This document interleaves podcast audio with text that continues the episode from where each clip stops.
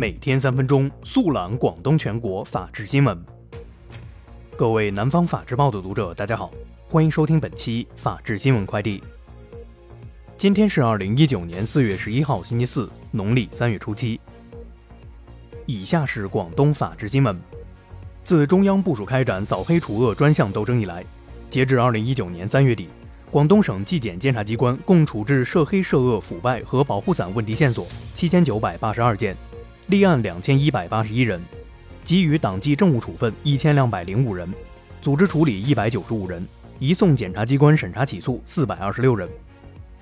四月十号，广州市中级人民法院召开涉民生案件集中执行行动新闻通报会，同时公布了十大涉民生案件典型案例。据通报。二零一八年十二月二十号至二零一九年三月三十一号，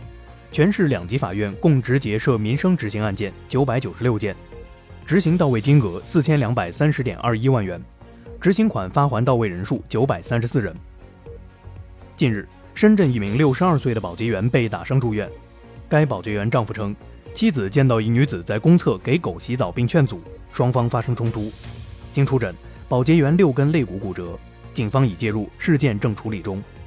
四月八号，佛山禅城公安通报，成功打掉一个销售、存储假冒外国品牌轴承的窝点，抓获嫌疑人两名，涉案价值一百多万元。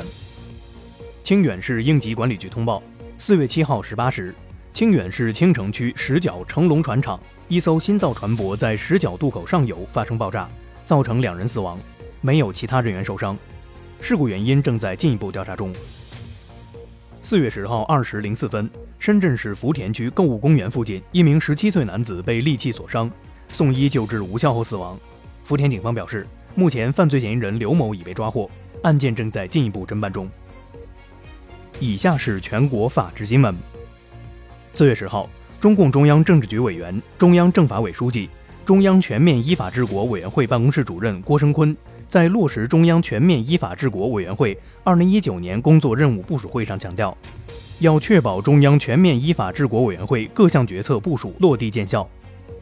四月十一号，最高检团中央召开未成年人检察社会支持体系建设试点工作新闻发布会。二零一六年以来，全国共有一千八百六十九名未成年犯罪嫌疑人经检察机关帮教后考上大学。四月十号二十二时左右。中铝公司一列运输铝矿石的自备火车脱轨倾覆，压毁一户村民住房。截至今天十四时三十分，现场失联的六人中已发现四人遇难，现场救援工作正在进行。四月十一号十二时十三分，沈阳市苏家屯区一辆小型非营运面包车与一辆重型自卸货车相撞，造成五人死亡，三人受伤。目前事故具体情况正在进一步调查中。四月十号，河南郑州街头。一名男子身穿二战时期日式军服，开着红色跑车迎亲。